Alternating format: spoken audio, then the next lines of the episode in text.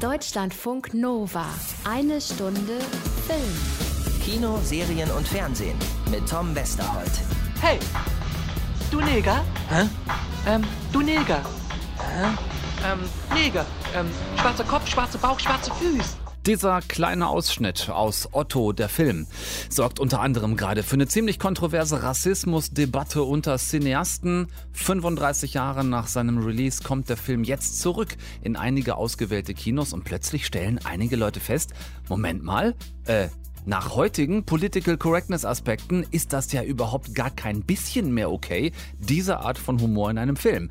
Wir fragen uns, war es das jemals oder hatte unsere Gesellschaft im Jahr 1985 einfach nur viel weniger Bedenken über Alltagsrassismus zu lachen? Sprechen wir in dieser Ausgabe eine Stunde Film drüber. Außerdem ist Anna Wollner bei uns und hat sich den einzig wirklich lohnenden Kinoneustart dieser Woche angeguckt, Judd Apatows King of Staten Island. Anna hat mit Comedy Master Apatow und dessen Hauptdarsteller auch drüber gezoomt und wird erzählen, was da so los war. Dann äh, verbringen wir heute noch gemeinsam Zeit in der ARD Mediathek. Es gibt zwei sehr lohnenswerte neue Rubriken. Zum einen 20 Jahre Filmdebüt im ersten. Das ist eine Auswahl an Debüts junger Filmemacherinnen und Filmemacher, die man sich da jetzt alle angucken kann. Sind wirklich richtige Kracher dabei.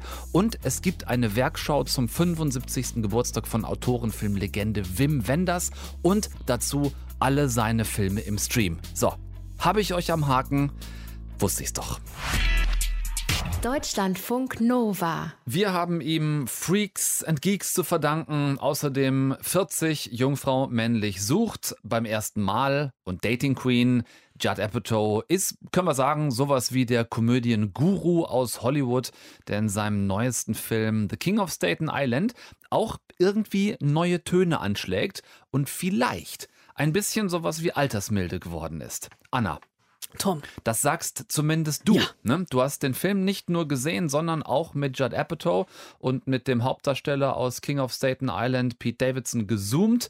Ähm, lass mal erst klären, worum es in dem Film überhaupt geht. Ja, das ist ein New York-Film, aber jetzt eben kein so hipper Manhattan, Brooklyn oder Queens-Film, sondern über den recht unhippen Bezirk Sta Staten Island. Staten wo? Äh, Staten Island und ich muss zu meiner Schande geschehen, ich musste die Tage nochmal nachgucken, wo das liegt. Siehst du? Es liegt äh, gegenüber von Brooklyn. Äh, dazwischen ist die Statue of Liberty und diese Staten Island Ferry fährt dahin. Also wenn man die Statue of Liberty kostenlos sehen will, fährt man einfach einmal nach Staten Island, weil ich Depp damals einfach gesagt habe, ich fahre mit dem Touriboot. Ähm, war ich halt noch nie in Staten Island. Aber egal. Äh, und das ist so ein bürgerlicher, durchschnittlicher Teil der Stadt. Und hier wohnen die Leute, die sich Manhattan einfach nicht mehr leisten können. Und das sind zum Beispiel sehr, sehr viele Feuerwehrleute. Und Pete Davidson spielt angelehnt an sein eigenes Leben Scott. Ein Typ, der noch bei Mutti zu Hause wohnt und sein Leben einfach nicht auf die Reihe bekommt. Und der will ein Tattoo-Restaurant eröffnen. Ein, ein bitte was? Ein Tattoo-Restaurant. Kann man sich da Essen tätowieren lassen? habe ich auch erst gedacht, nein. Ähm, er hat es gegoogelt auch, also äh, Scott im Film, und das gibt es noch nicht. Das ist eine ähm, Location, bei Ja. der man sich neben dem Tätowieren auch noch das Essen bringen lassen kann. ähm, du merkst schon an daran, äh, was das für ein Typ ist, weil Aha. er ist so ein bisschen, ich möchte nicht sagen chaotisch, aber er kifft den ganzen Tag und ähm, als seine kleine Schwester auszieht, um aufs College zu gehen, da merkt er nicht nur, dass seine kleine Schwester ihn im Leben überholt hat, sondern sein Leben verändert sich. Und wir als Zuschauer merken dann, dass, das, ähm, dass es einen Grund gibt, warum er so ist. Du hast dir aber nicht das alleinige Recht auf Craziness, nur weil Dad tot ist. Du dürftest wenigstens Zeit mit ihm verbringen. Sei froh, dass du nicht so viel Zeit mit ihm hattest. Deswegen bist du nämlich fast normal. Wenn du ihn gekannt hättest, wüsstest du, dass, dass er ein echt cooler Typ war. Aber dein Leben wäre dann versaut. Denn ähm, sein Vater war Feuerwehrmann und der ist bei den Löscharbeiten am World Trade Center als Ersthelfer ums Leben gekommen, als Scott sieben Jahre alt war. Und ohne Vaterfigur aufgewachsen, bekommt er jetzt mit Mitte 20 einfach den Arsch nicht hoch. Lass uns über den mal reden. Also diesen Pete Davidson, der die Hauptfigur Scott spielt, der hat auch das Drehbuch zusammen mit Judd Apatow und Dave Cyrus geschrieben. Und er erzählt mehr oder weniger halt seine eigene Geschichte, das hast du eben schon anklingen lassen. Davidson ist jemand, den wir unbedingt auf dem Schirm haben sollten. Nicht nur, weil er der Ex-Freund von Ariana Grande ist.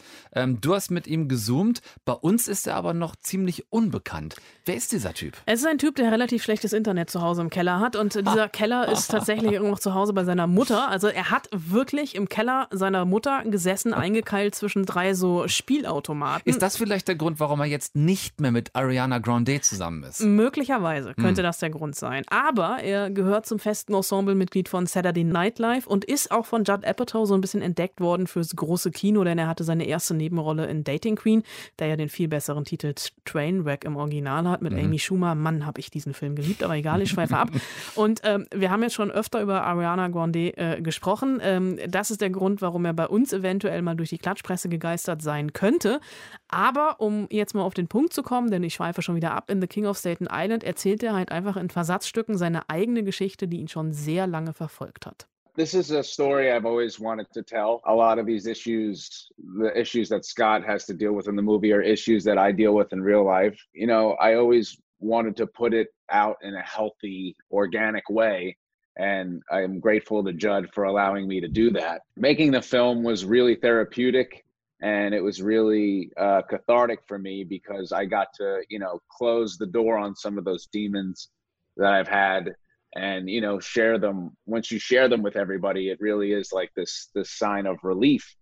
Um and also i just wanted to maybe put that chapter of my life behind me so i could you know follow you know what's in front of me so it was really uh, helpful and cathartic in that way Und er arbeitet sich hier wirklich ab. Also am Vater, der eben wirklich gestorben ist, an, an der Mutter und an seinen eigenen Dämonen, die ihn auch bis heute fest im Griff haben. Und ähm, der ist immer noch schwer depressiv, hat also mal depressive Phasen, mal geht es ihm besser. Und der Film und auch so ein bisschen seine Biografie stehen beide dafür, dass man es schaffen kann. Und das erzählt der Film auch sehr, sehr zärtlich, wie aus einem depressiven, kiffenden, tattoo-süchtigen Niemand der King of Staten Island wird, der als Mädchen für alles bei der Feuerwehr anfängt und dadurch auch wirklich es schafft, den Verlust des Vaters in Ansätzen zu kompensieren. Jetzt ist Judd Apatow ja eigentlich für eine ganz bestimmte Art Humor bekannt, was bedeutet, dass er gerne auch mal etwas über die Stränge schlägt. Wie passt das jetzt hier zusammen? Gar nicht. Also da kommt Gut, jetzt die ja, da, gar nicht. Da kommt die Altersmilde ins Spiel, Ja. denn Apatow ist wirklich ruhiger wo- geworden. In ähm, der Erzählung ähm, ist es, ich würde jetzt einfach mal dieses schöne Wort lakonisch benutzen, weil das hier, glaube ich, ganz gut passt. Und es ist halt tatsächlich auch so ein anderer Schnack, also ein anderer Ton als sonst. I think it was the nature of the material, but then it was a choice to serve that. You know, I wanted it to be authentic and credible. I didn't want to chase after jokes if it if they weren't appropriate to this story or any specific moment. And I worked with uh, Bob Ellsworth, the great cinematographer who did There Will Be Blood, and Michael Clayton, and he helped me come up with a visual style that would make the movie feel a little bit more like uh, amazing movies from the 70s by Sidney Lumet or Hal Ashby or, you know, guess who, you know, like uh, Alice Doesn't Live Here Anymore. We, we wanted it to feel alive. I didn't want it to feel like a comedy. I, I, I thought it would work if it was funny, but it, it should feel like a drama. Es ist wirklich eine Traumaarbeit in einem Film, der als Komödie daherkommt und eigentlich genau das Gegenteil ist, mit einem Hauptdarsteller, der für mich wirklich eine Entdeckung war und von einem Regisseur, der auch so wirkt, als sei er endlich erwachsen geworden. Wäre dann bei Judd Apatow ja vielleicht auch langsam mal an der Zeit, erwachsen zu werden. The King of Staten Island heißt sein neuer erwachsener Film. Anna Wollner war vorgucken und hat mit Apatow und seinem Hauptdarsteller Pete Davidson gesprochen. Danke dir dafür. Ihr könnt, wenn ihr wollt, ab Donnerstag in diesen Film reingehen. Deutschlandfunk Nova. Eine Stunde Film. So, jetzt nochmal in aller Ruhe zum Anhören. Diese Szene aus Otto, der Film von wohlbemerkt 1985. Vielleicht noch kurz zur Einordnung, wer es nicht ganz so parat hat. Otto Walkes, alias Otto, hat im Film so einen Darlehensvertrag bei einem Kredithai unterschrieben. Mit Zins und Zinseszinses, Zinseszinseszinsen kann er die Kohle aber natürlich nicht zurückzahlen. Über 9000 Mark sind es insgesamt. Und jetzt versucht er also krampfhaft irgendwie an Kohle zu kommen. Eine seiner Ideen ist, er quatscht auf der Straße einen schwarzen GI an, gespielt vom leider 2012 verstorbenen großartigen Günther Kaufmann, dessen Geschichte vielleicht noch als Ironie-Tüpfelchen obendrauf tatsächlich genau die seiner Figur im Film ist. Also er ist Sohn eines amerikanischen schwarzen GI gewesen, der in Deutschland stationiert war, Mutter Deutsche. Er spielt also diese Rolle dieses schwarzen GI in Otto der Film. Otto quatscht ihn auf der Straße an und das hört sich dann so an. Hey, du Neger? Hä? Ähm, du Neger. Hä? Ähm, Neger. Ähm, schwarzer Kopf, schwarzer Bauch, schwarze Füße. Schwarze Füße? Ja, schwarze Füße. Pass auf, ich zeig's dir. Da. Ah, schwarze Füße. Ja. Du Neger. Ach, das, nein, aber mal ganz im Ernst. Hast du Lust, dir schnell mal 50 Mark zwischendurch zu verdienen? Ich habe da einen traumhaften Plan. Wir beide sind doch ein tolles Team. Pass auf, wenn du zum Beispiel... Wenn wir uns das heute, 2020, anhören, uns die Szene dazu angucken, dann ist die erste Reaktion, sorry, aber das geht gar nicht. Der erste Eindruck ist, ein trotteliger weißer Mann macht sich über einen Schwarzen lustig, sagt auch noch das N-Wort und zeigt ihm zum Verständnis auch noch seine eigenen dreckigen Füße, als wäre schwarze Hautfarbe deshalb schwarz, weil man sich nicht wäscht. Keinerlei Diskussionsgrundlage im Jahr 2020. Mega offensichtlicher Alltagsrassismus. Prangern wir an, lehnen wir ab, würde so heute in keinem Komödiendrehbuch mehr drinstehen können. Das Ding ist nur, dieser Film ist nicht von heute. Otto, der Film ist von 1985. War damals ein Mega-Blockbuster. Über viele Jahre war es der erfolgreichste deutsche Kinofilm überhaupt. Und damals hat man Szenen wie diese eher mit einem wenn vielleicht auch kopfschüttelnden Lachen quittiert und vielleicht noch so hinten dran gehängt. Also dieser Otto immer. Würden wir uns die Szene noch weiter angucken, dann würde es noch absurder, weil noch krasser, weil Otto diesen amerikanischen GI als nächstes auch noch als Haussklaven an eine weiße deutsche Hausfrau verkauft. Geht gar nicht. Selbe Kriterien wie eben schon. Witze aufgrund von äh, ethnischer, religiöser oder sexueller Andersartigkeit, äh, ganz speziell in Verbindung mit einer Minderheit ne, in dieser Region, aus der dieser Gag dann stammt, ist ein No-Go. Äh, dass der Aufschrei da groß ist, wenn so ein Film heute nochmal jetzt ins Kino geholt wird zum 35. Jubiläum und jetzt, ja gut, in eh schon dieser ne, saure Gurken-Kinozeit. Also wenn so ein Film dann nochmal in einigen Ausgaben ausgewählten Kinos zum Jubiläum laufen soll, da ist der Aufschrei natürlich mehr als verständlich. Das ist die eine Seite. Das ist die klare, berechtigte Kritik an offensichtlichem Rassismus in einer Komödie, was vor 35 Jahren ganz offensichtlich von der Gesellschaft noch anders, wie sollen wir sagen, übersehen wurde vielleicht. Ne? Die andere Seite gibt's aber auch. Und das ist die Seite der Satire, der Übertreibung, des Aufzeigens von gesellschaftlichen Missständen durch Sarkasmus bis hin zu Zynismus. Das ist ähm, die Seite, wenn man sie sich anguckt. Ne? Also was hier in dieser Szene zwischen Otto Walkes und Günter Kaufmann passiert, das ist letzten Endes ein abgekartetes Spiel zwischen dem Protagonisten des Films und einer Nebenfigur. Denn der GI im Film lacht über den dusseligen Deutschen. Äh, die beiden herzen sich äh, gegenseitig nach dem, wenn auch wirklich üblen Eingangsgag. Und dieser dann kommende Versuch im Film, den GI einer blöden deutschen Hausfrau als Sklaven zu verkaufen, ist der gemeinsame Plan beider, auf diese Weise an Geld zu kommen. Macht das jetzt den Rassismus in diesen Gags besser? Nein, natürlich nicht. Es zeigt aber, dass es keinen rassistischen Hintergrund für den Gag oder für diese Gags gab. Ja, Otto ist in seinen Gags am Ende immer selbst der Dumme. Der dunkelhäutige GI in diesem Fall kriegt die Lacher auf seine Seite, er kriegt sie nicht gegen sich. Und die dusselige Hausfrau, die auf den Trick mit dem angeblichen Haussklaven reinfällt, ist, das sagt sie auch noch selbst, als sie die Tür aufmacht, die Frau eines Regierungsbeamten. Also auch da steckt natürlich wiederum eine gewisse Kritik dahinter. Ich denke, wir könnten uns äh, vermutlich stundenlang mit Pros und Kontras von Witz und Satire, von Grenzen des guten Geschmacks und über offensichtlichen Alltagsrassismus unterhalten. Es bliebe aber in diesem Fall hier draufsichtig, denn ich bin ein weißer mitteleuropäischer Mann und habe davon mit Verlaub keine Ahnung. Ich kann mir Rassismus vorstellen, aber ich kann ihn nicht nachempfinden. Ich kann nicht nachempfinden, wie es ist, wenn man selbst als dunkelhäutiger Zuschauer diesen Film sieht und sich denkt, na super, danke, läuft ja bestens. Ich kann das nicht nachempfinden und deshalb wollte ich heute mit einer ganz tollen dunkelhäutigen deutschen Schauspielerin über dieses Thema, was gerade eins ist, reden. Das hat terminlich leider nicht geklappt. Ich hoffe, wir können das nächste Woche nachholen. Wir sind da dran, einen Termin zum Quatschen zu finden über diese ganze Situation. Natürlich dann auch darüber, was sich seit Filmen wie damals von vor 35 Jahren in der deutschen Filmlandschaft eigentlich getan hat. Wie sieht das heute aus mit ähm, Rollenangeboten beispielsweise für dunkelhäutige Darsteller. Hat sich da was getan? Sind wir da mittlerweile weg vom Klischee? Interessiert mich sehr und ich hoffe, wie gesagt, ähm, dass äh, ja, wir nächste Woche dieses Gespräch dann führen können. Ähm, ich bin, bin ganz guter Dinge, dass das klappt.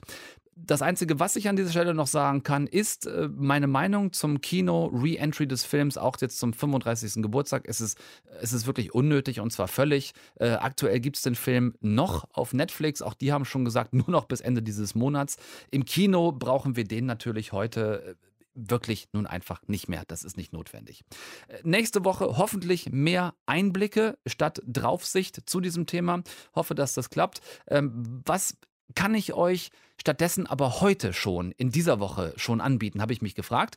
Und da ist mir und jetzt bitte, bitte nicht lachen, also zumindest nicht so, sondern wenn dann, also bitte recht freundlich vielleicht, aber also nicht hinterhältig lachen oder so.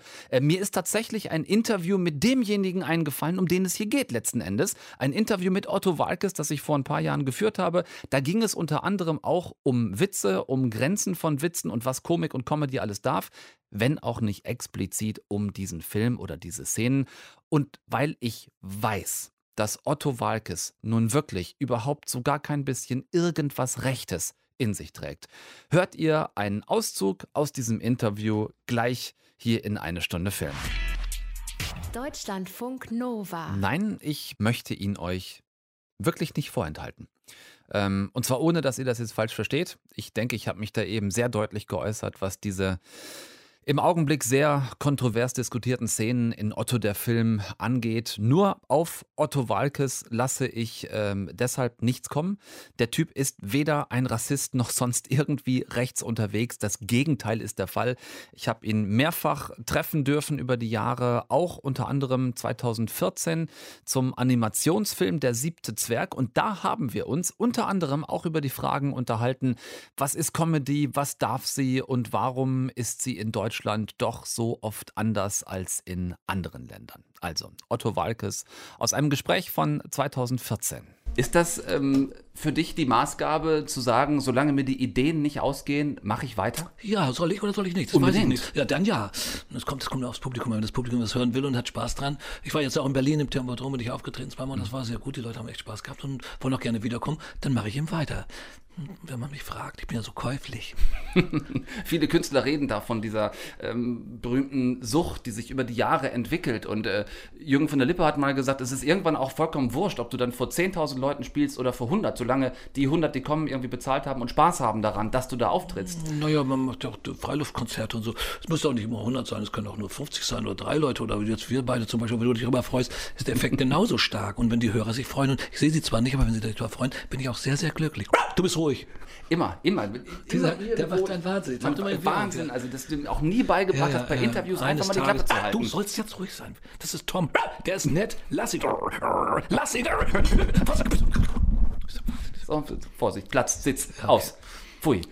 Ähm, ich finde es ganz interessant, dass im Deutschen das Wort albern so negativ besetzt ist. Ist das- ist das Wohingegen, negativ ja, besetzt? so, so albern wird so, das wird so runter, so runtergesagt, wobei die Monty Pythons ja zum Beispiel, ne? Die hatten ja albern. irgendwie dieses, dieses, dieses, diesen Schlachtruf irgendwie, be silly. Die haben sich das ja quasi aufs Hemd geschrieben vorne drauf. Ich auch. Ich bin doch, doch, ich bin geboren, um zu blödeln. Albernheit und Blödelei ist ja eine ganz hohe Kunst. Wenn wir abends in, oder tagsüber wochenlang oder lang im Scherzberg sitzen und so eine Scherze ausdenken, dann ist es schon schwere Arbeit, ne?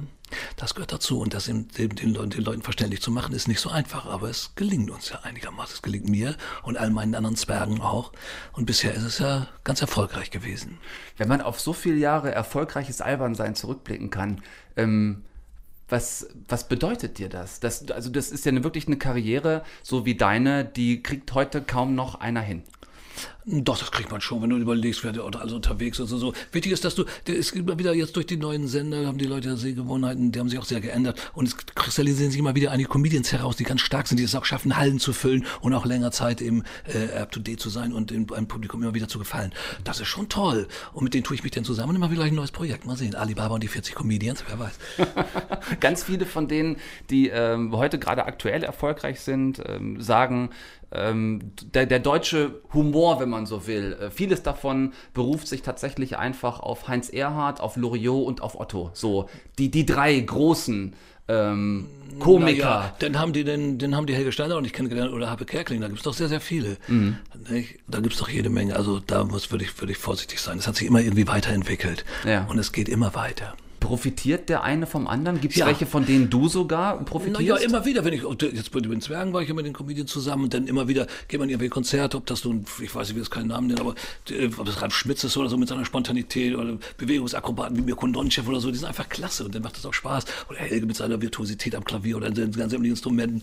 Das riecht dann wieder an, man sitzt zusammen, man denkt sich was aus gemeinsam und mhm. befruchtet sich gegenseitig, natürlich künstlerisch. Läuft der Otto-Motor immer oder ist der zwischendurch auch mal, macht er auch mal Pause macht gerade Pause. Jetzt bin ja jetzt sehr ruhig und mache hier Interviews. Da muss ich mich sehr ruhig verhalten und auch zurückhalten und sehr diszipliniert. Ich muss ins Mikro sprechen, muss dich andauernd anschauen. Das fällt mir auch nicht so leicht. Anstrengend genug. Ja, das ist anstrengend genug. Ja, ja. Also ist jetzt sehr ruhig. Der Motor ist jetzt im Leerlauf.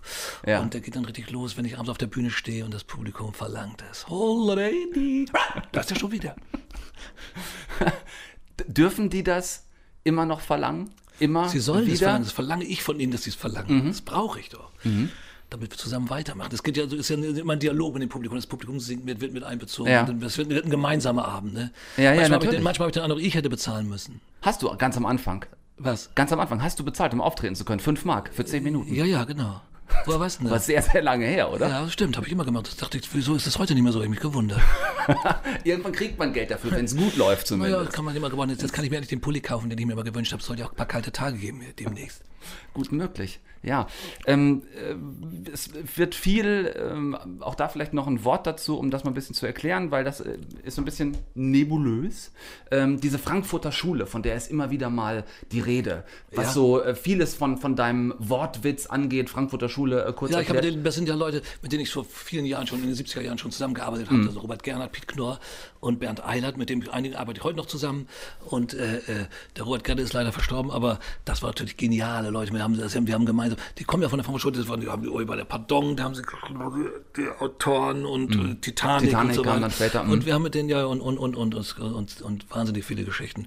Und habe mit denen lange, lange gemeinsam gearbeitet, ja, mit ja. Drehbücher entworfen, Filmdrehbücher, Fernsehshows und so weiter. Das war sehr, sehr fruchtbar. Ja. Daraus resultieren viele, viele Sachen, die auch heute noch äh, Aktualitätsbezug haben. Äh, ein Angeklagter ihn wird zu Last gelegt, sie hat an die Maske gesehen. Ich habe nicht an die Maske gesehen, ich habe nur mit dem Ast gefegt. Da habe ich mich mit Hass bewegt und das hat wohl den Gast errichtet und der hat den Mast zerlegt und so weiter. Die Geschichten kennt man ja. ja. Leber an groß, wo bleibt der Alkohol? Ich weiß, wer zu tun hier. Das Rohr zeigt nach Süden. Ja, das Rohr zeigt im Flieger, zeigt zum Flieger. Die Moorleichen fliegen, ja. Genau. Ja, was machen Sie denn da? Ich, ich, ich wollte Ihnen ein, ein, ich wollte Ihnen ein Lied vorsingen. Ich, ich, äh, äh, Sie dürfen sich was wünschen. Mein, mein Gott, sehen Sie nicht, dass ich, kennst du das so? Warte mal, das mal, warte, das weiß, welche Szene das ist, pass auf. Sagen Sie, was machen Sie denn da? Ach so, ich, äh, ich möchte Ihnen äh, etwas vorspielen. Sie, haben jetzt, Sie dürfen sich etwas wünschen. Ich wünsche, dass Sie mein Haus verlassen. Guck mal, das Lied kenne ich gar nicht. Ne? Mein, mein Gott, sehen Sie nicht, dass ich todmüde bin? Oh, dann singe ich doch das Schaflied. Oh mein Gott, Sie können doch Otto zu mir sagen. Und das erste Schaflied, dann kommt das Ding. Das erste Schaf ist Friedrich, das war erschreckend niedrig. Das zweite Schaf ist Dörte, weil es so gern röhrte. Das dritte Schaf ist Gunther, wollten die von Dörte runter. Genau, wollten die von Dörte runter. Genau, kennst du es ja. Ja, ja, klar. Du hast, äh, anfangs hast du ähm, Africa gespielt von Toto. Ja. Und es gibt unter anderem auch Satisfaction von den Rolling Stones. Ja. Ist äh, Holderahiti, ist das dein Satisfaction? Was das du wieder ja. und wieder bringst, was die Leute wieder. hören wollen? Wenn sie es hören wollen, dann mache ich es gern und ist verbunden mit dem Stück Träumt im Tal, ja, da sitzt das kleine Holredi. Hallo Echo, hallo Otto. Oh, danke schön. Drunter im Tal, ja, da sitzt das kleine Ottili, Holredi, Otto. Ja, bist du ruhig, verdammt nochmal. Guter Abschluss. Wann ist, ähm, oder an welcher Stelle ist bei dir Schluss mit lustig? Jetzt zum Beispiel. Das ist ein guter Schluss. Das ist fantastisch, großartig. Eine Stunde Film. So Leute, Anlauf, Sprung und Köpper. Lasst uns in die ARD Mediathek abtauchen. Sie sind rausgekommen. Irgendwann die Woche. Setz dich. Sie sind keine Gefahr. Sie haben ihre Strafe abgesessen. Sie kennen uns nicht mal. Sie werden wieder in der Stadt wohnen. Sie sind keine Gefahr. Du hast einfach nur Angst. Du musst dich beruhigen. Schau mich an. Schau mich an. Lass ihn, Jesse. Okay, danke. Lass ihn. Wir befinden uns in dem Film Die Vierhändige, aktuell in der ARD Mediathek unter der super tollen Rubrik 20 Jahre Filmdebüt im ersten. Also seit 2000 gibt es das jetzt. Es macht das erste immer mal wieder. Also zeigt Debütfilme junger Filmschaffender. In diesem Fall ist es der Genre-Thriller Die Vierhändige vom großartigen Oliver Kienle, der hier Drehbuch geschrieben und Regie geführt hat. Von Olli Kienle sind übrigens auch die Knaller-Drehbücher zu Bad Banks. Da wisst ihr Bescheid. In diesem Film hier geht es um Jessica und ihre jüngere Schwester Sophie. Die beiden mussten als Kinder mit ansehen, wie ihre Eltern von Einbrechern brutal umgebracht wurden. Jessica schwor Sophie damals immer auf sie aufzupassen, sie niemals allein zu lassen. Für die mittlerweile erwachsene Jessica ist dieses Versprechen dann aber leider zu einer ziemlich horrormäßigen Obsession geworden und hat geradewegs in ziemlich krasse Paranoia und auch Wahnvorstellungen geführt. Wirklich super Psychothriller made in Germany, denn ja, sowas geht. Dieser Film beweist es. Und äh, mit Olli Kienle habe ich vor drei Jahren auch über den Film gesprochen, als er rauskam. Unter anderem haben wir da mal über den Unterschied gesprochen, wie das ist, wenn er Drehbücher für sich selbst oder halt für andere schreibt. Das Tolle am Selbstschreiben ist, du kannst wirklich ähm, ja, ja, gut, deine eigene Geschichte erzählen und, und so ein bisschen hast die Kontrolle über deine Geschichte und hast auch insgesamt ein bisschen mehr die Macht über das Projekt, weil du Autor und, und Regie gleichzeitig bist. Und ähm, was ich sehr gerne mache nach den Proben, noch viel die Dialoge anpassen an die Schauspieler, mhm. viel Dialoge nochmal neu schreiben, nochmal überdenken und so. Das ist einfach wahnsinnig hilfreich, wenn man selber schreiben kann. So. Aber ähm, das, das Tolle am äh, fremden Drehbüchern ist einfach diese wahnsinnige Objektivität, die man hat. Man liest das Drehbuch einmal und weiß sofort, was, was man daran toll findet, was man ausbauen will, mhm. was man verändern muss, zack, nochmal eine Fassung und dann kannst du drehen. Wenn du selber schreibst, brauchst du ewig. Mhm. Das kann, ich glaube, das kann man manchmal, das kann man echt schwer nachvollziehen, wenn man es nicht mal gemacht hat. Aber ja. wenn du, äh, man fängt ja an mit einem weißen Blatt Papier. Und es ist so schwer zu abstrahieren anhand eines Drehbuchs, das man selber geschrieben hat was daraus wird, was man damit will, was ein Kameramann daraus ähm, an Bildern da so zaubern kann und so weiter. Also man verliert die Objektivität mit dem ersten Wort, das man schreibt. Und das ist, ähm, das ist toll an Fremdentriebe, die, die, die, die man filmt. Super Typ, Oliver Kienle. Guckt euch von dem am besten einfach an, was es so gibt. Ähm, er ist wirklich ein ganz großer Drehbuchautor und äh, wie er hier jetzt in die vierhändige vor drei Jahren gezeigt hat, auch ein toller Regisseur. Ihr findet den Film, wie gesagt, im Moment in der ARD Mediathek ähm, unter dieser Rubrik 20 Jahre Filmdebüt im ersten. Da sind außerdem auch gerade noch so Goldstücke äh, junger Filmemacher zu finden, wie Tausend Arten Regen zu beschreiben, zum Beispiel von der tollen Isabel Prahl, äh, Hauptrolle Bjarne Mädel. Oder ihr findet dort auch Es war einmal Indianerland von Ilka Schatak mit äh, Emilia Schüle. Oder ihr findet da äh, Simon sagt auf Wiedersehen zu seiner Vorhaut. Super Film mit einem äh, großartigen, damals gerade zwölfjährigen Maxi Ehrenreich in der Hauptrolle. Kämmt diese Rubrik bitte mal durch. Es sind ganz tolle Indie-Filme von jungen Filmschaffenden dort zu finden. Es macht sehr Bock, da zu stöbern und da auch einfach mal ein bisschen drin rum zu streamen. Wir bleiben noch ein bisschen in der ARD Mediathek und kommen da dann gleich zum König der deutschen Autorenfilmer. Deutschlandfunk Nova. Eine Stunde Film. Man muss einfach alles tun, als sei es zum letzten Mal alles tot ernst nehmen, nur sich selber nicht. Herzlich willkommen zu einem der Filme von Wim Wenders, die vielleicht nicht so berühmt geworden sind wie Himmel über Berlin, Der amerikanische Freund oder Dem Himmel so nah. Aber es ist einer der jüngeren Wim Wenders Filme, in dem ein erstaunlich guter Campino von den Toten Hosen die Hauptrolle spielt. Äh, Finn, einen Düsseldorfer Fotografen, dem die Ideen in seinem teuren Atelier ausgehen, äh, Schaffens, Sinn- und Kreativkrise und der dann ausgerechnet im italienischen Palermo ganz neu zu sich findet. Es ist einer der Wim Wenders Filme, die ihr aktuell in der ARD Mediathek findet, denn Der wohl bedeutendste deutsche Autorenfilmer wird im August 75 Jahre alt und die Mediathek widmet ihm eine Werkschau. Sehr geil. Alle Klassiker von Wenders, ähm, auch hier nochmal zum Wegbingen. Äh, Pina findet ihr da, diesen großartigen Film über die Balletttänzerin Pina Bausch, den er gemacht hat. Ähm, dann den gerade gehörten Palermo-Shooting.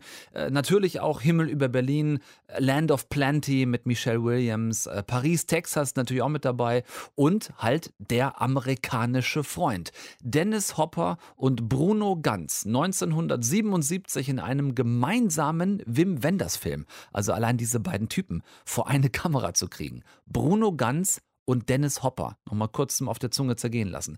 Auch da habe ich mich an ein Interview mit Wim Wenders erinnert, in dem er mir mal diese wahnsinnige Geschichte von damals erzählt hat, wie das war, als diese beiden völlig unterschiedlichen Schauspielertypen zum ersten Mal aufeinander geknallt sind muss man schon sagen.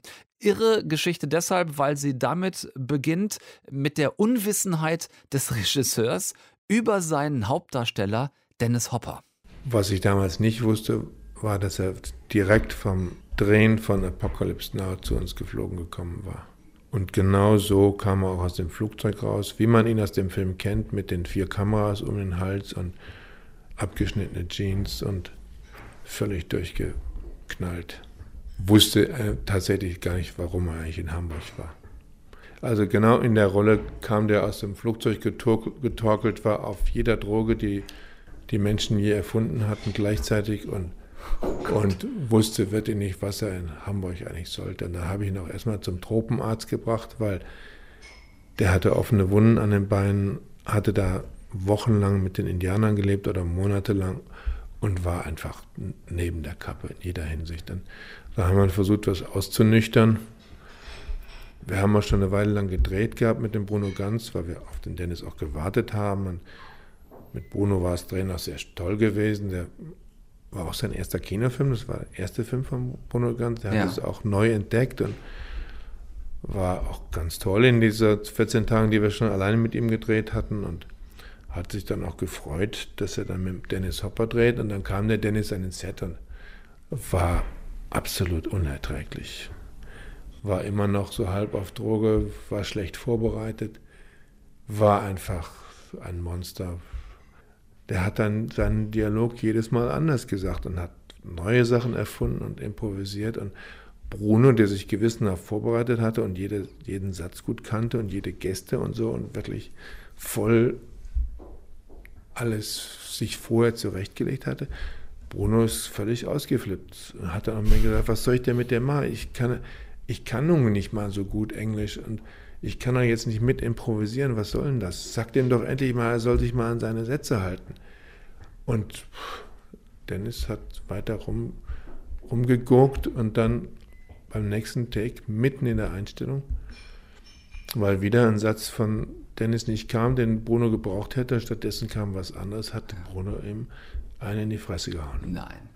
Vor der Kamera, zack, die Faust ins Gesicht. Und Dennis hat in Sekunden schnell, also überhaupt, man hat gar nicht reagieren können. Dennis hat sofort mit dem Kinnhaken ge geantwortet und dann lag Bruno auf dem Boden und dann liefen die Blut aus der Nase und dann war die Kostüme zerfetzt und bis wir die auseinandergetrennt hatten, da mit dem ganzen Team war klar, das Drehen hier wurde nicht, nicht weitergehen. Das ist doch der Albtraum eines Regisseurs, oder nicht? Das war der Albtraum. Ich war auch so stinksauer, dass ich mir dann auch ganz wurscht war, was die dann gemacht haben. Die sind dann abgehauen zusammen. Und ich habe gedacht, lass die sich draußen weiter verprügeln. Ich habe die Nase voll von denen. Und dann sind sie auch abends nicht ins Hotel gegangen, gekommen, haben uns auch noch mehr Sorgen gemacht.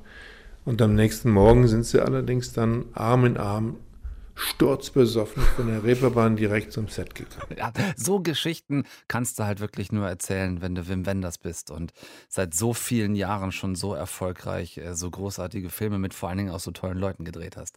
Ich lege euch in diesem Falle wirklich die ARD-Mediathek nochmal ganz explizit ans Herz. Zum einen mit Wim Wenders Werkschau zu seinem 75. Geburtstag, zum anderen mit der Rubrik 20 Jahre Filmdebüt im ersten. Beides wirklich super. Guckt euch das an. Da sind viele, äh, viele wirklich tolle Filme zu finden, die man jetzt einfach mal so nebenbei weggucken kann in einer Zeit, in der außer jetzt dem neuen Judd Apatow-Film auch wirklich nicht so wahnsinnig viel Sehenswertes im Kino startet.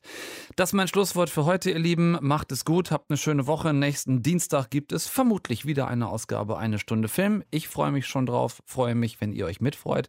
Bis dahin, äh, guckt nichts, was ich nicht auch gucken würde. Äh, bleibt gesund vor allen Dingen, habt eine schöne Zeit. Bis dahin und tschüss.